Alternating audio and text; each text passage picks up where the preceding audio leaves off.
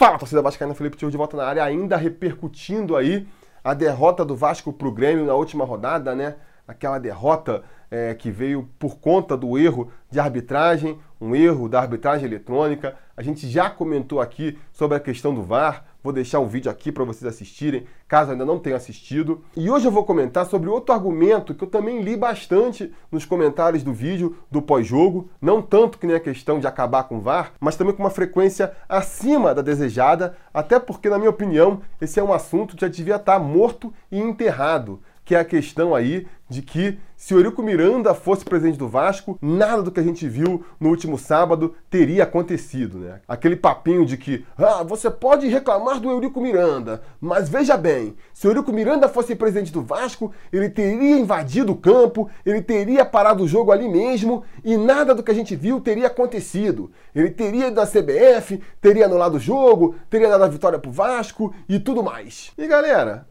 esse discurso, ele simplesmente não é verdade. Eu posso afirmar aqui categoricamente que se o Eurico Miranda tivesse vivo, se o Eurico Miranda fosse presidente do Vasco, o desfecho do jogo de sábado teria sido rigorosamente o mesmo. E eu não tô falando isso aqui por achismo, não. Pô, se esse último mandato do Eurico Miranda como presidente do Vasco serviu para alguma coisa, foi justamente para mostrar isso, que esse discursinho de que com Eurico Miranda seria diferente, não cola mais, não cola mais, porque a gente ouviu muito esse discurso durante os seis anos de mandato do Roberto Dinamite, né? Que se o Eurico Miranda fosse presidente, isso não teria acontecido, porque o, o Roberto Dinamite, ele tinha o pulso muito fraco, ele era frouxo, o Eurico Miranda era diferente. O próprio Eurico Miranda fazia questão de, de criar essa imagem, né? De que com ele o time não seria rebaixado. Pois bem, o time foi rebaixado com ele em 2015. De que com ele a torcida do Vasco jamais iria para a esquerda das cabines de rádio do Maracanã. Tiveram vários jogos em que a torcida do Vasco ficou à esquerda das cabines de rádio no Maracanã. De que, com ele presidente, jamais o Vasco assinaria o contrato de televisão que assinou com a Globo. Pois bem, ele virou presidente, ele assinou a primeira proposta que a Globo mandou para ele, um acordo muito pior do que Flamengo, Corinthians, Palmeiras, São Paulo assinaram. Então, quer dizer, esse último mandato do Eurico Miranda deveria ter servido pelo menos para acabar com esse discurso de que Eurico Miranda presidente impediria um monte de sacanagem que acontece com o Vasco. Deveria, mas pelo visto não acabou, né? Aí também vejo muita gente argumentando assim: não, mas veja bem, é porque o Eurico Miranda, nesse último mandato, ele já estava muito convalescido pela sua doença. Se fosse aquele Eurico Miranda com o vigor de antigamente, ele não teria deixado isso acontecer. Bom, isso já seria uma impossibilidade, né? Vocês estão querendo aí um Eurico Miranda eterno, que vivesse para sempre, sempre com o mesmo vigor da juventude. Isso jamais aconteceria. Mas eu digo o seguinte: mesmo que acontecesse, ele não ia conseguir fazer o que ele já fez lá na década de 90, na década de 80. Por quê? Porque simplesmente o tempo passou, meu povo, a roda girou, o mundo evoluiu. O futebol brasileiro, ele precisa melhorar muita coisa, ele é muito bagunçado ainda.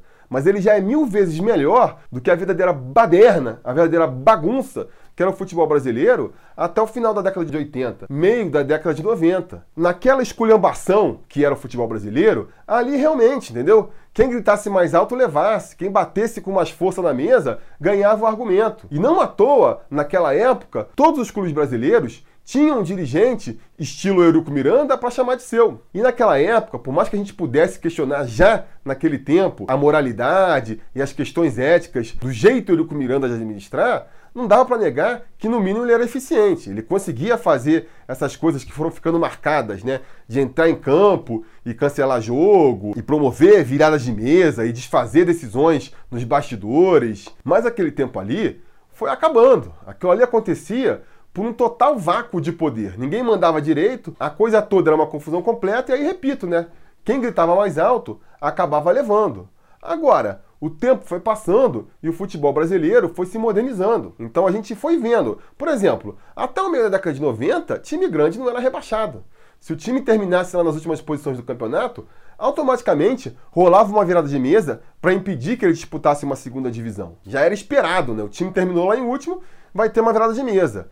O próprio Eurico Miranda coordenou muitas viradas de mesa, foi o principal responsável por evitar que o Fluminense caísse em 96, foi um dos responsáveis por fazer com que o Fluminense fosse puxado lá da terceira divisão para a primeira, depois na Copa João Avelange. Mas depois de um tempo, principalmente com a, com a criação ali dos pontos corridos, esse tipo de expediente aí que descredibiliza completamente o, o futebol foi sendo encerrado. A gente foi vendo grandes clubes sendo rebaixados em campo e tendo que pagar em campo também. Caso de Palmeiras, caso de Corinthians, o caso do próprio Vasco, o Internacional mais recentemente.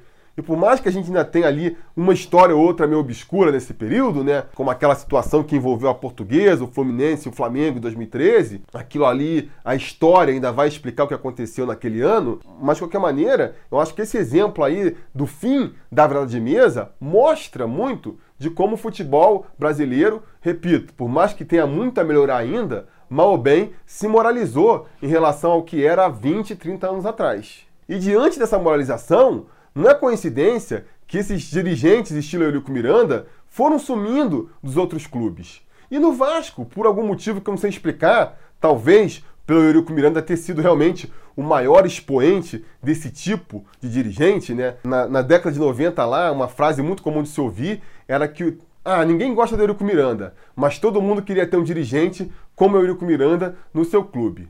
Pois bem, a gente evoluiu disso para ouvir torcida adversária falando fica Eurico fica Eurico. E a torcida do Vasco e a instituição Vasco da Gama parece que não conseguiu abrir mão disso. A gente está vendo aqui, mesmo depois desse último mandato do Eurico Miranda, que foi catastrófico para o Vasco, onde ele não mostrou nada do que a galera falava que ele ia fazer, nem assim esse discurso some do Vasco. E todo o discurso do Eurico Miranda a gente ainda vê muito entranhado lá é, entre os conselheiros do clube, entre os sócios lá com uma participação política mais ativa dentro do clube. Esse discurso do Eurico Miranda, ele ainda é muito entranhado. Ele é muito entranhado. O Vasco está preso lá na década de 90, não conseguiu evoluir para o século 21, para a segunda década do século 21. A gente está entrando aí já na terceira década do século 21 e está preso num discursinho lá da década de 90, década de 80 do século passado. Galera, enquanto a gente não abrir mão disso, desistir dessa ideia maluca de que se tivesse Eurico Miranda ou alguém igual Eurico Miranda e ele invadisse o campo, tudo ia ser resolvido, a gente vai continuar nesse lamaceiro que a gente está. Eu tô tão chateado com o que aconteceu no jogo contra o Grêmio quanto você, mas a gente não pode achar que a solução para resolver isso é voltar a ter um dirigente invadindo o campo. Não vai ser por aí, não vai acontecer. A gente não vê mais isso acontecendo no futebol brasileiro. Então a gente precisa se desgarrar, abandonar esse passado, sabe? O Eurico Miranda mesmo já morreu, tá lá, tomara que esteja bem onde quer que esteja. Vamos esquecer isso, gente. Vamos esquecer, vamos pensar no Vasco do futuro. Parar de ficar abraçado a esse Vasco do passado. Inclusive, para isso é que eu tenho feito esse pedido aqui em todos os vídeos desse mês. Se você pode se associar como sócio geral do Vasco, Faça isso até o final do mês de julho agora, porque fazendo assim, você já vai poder votar na próxima eleição e é fundamental que a gente tenha um colégio eleitoral novo, rejuvenescido, de verdadeiros torcedores do Vasco para conseguir eleger uma chapa realmente com um discurso novo, arejado, modernizador, que leve o Vasco de volta para o lugar onde ele jamais deveria ter saído. E não se engane, isso não vai acontecer do dia para a noite. A gente não vai acordar um dia e descobrir que o Vasco se moralizou.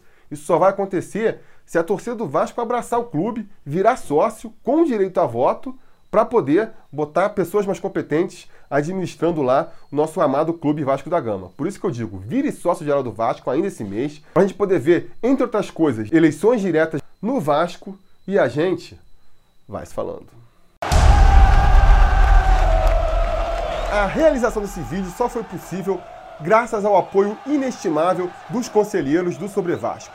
Ajude você também ao Sobre Vasco continuar no ar, se tornando um apoiador em apoia.se barra Sobre Vasco ou sendo um membro do canal aqui no YouTube.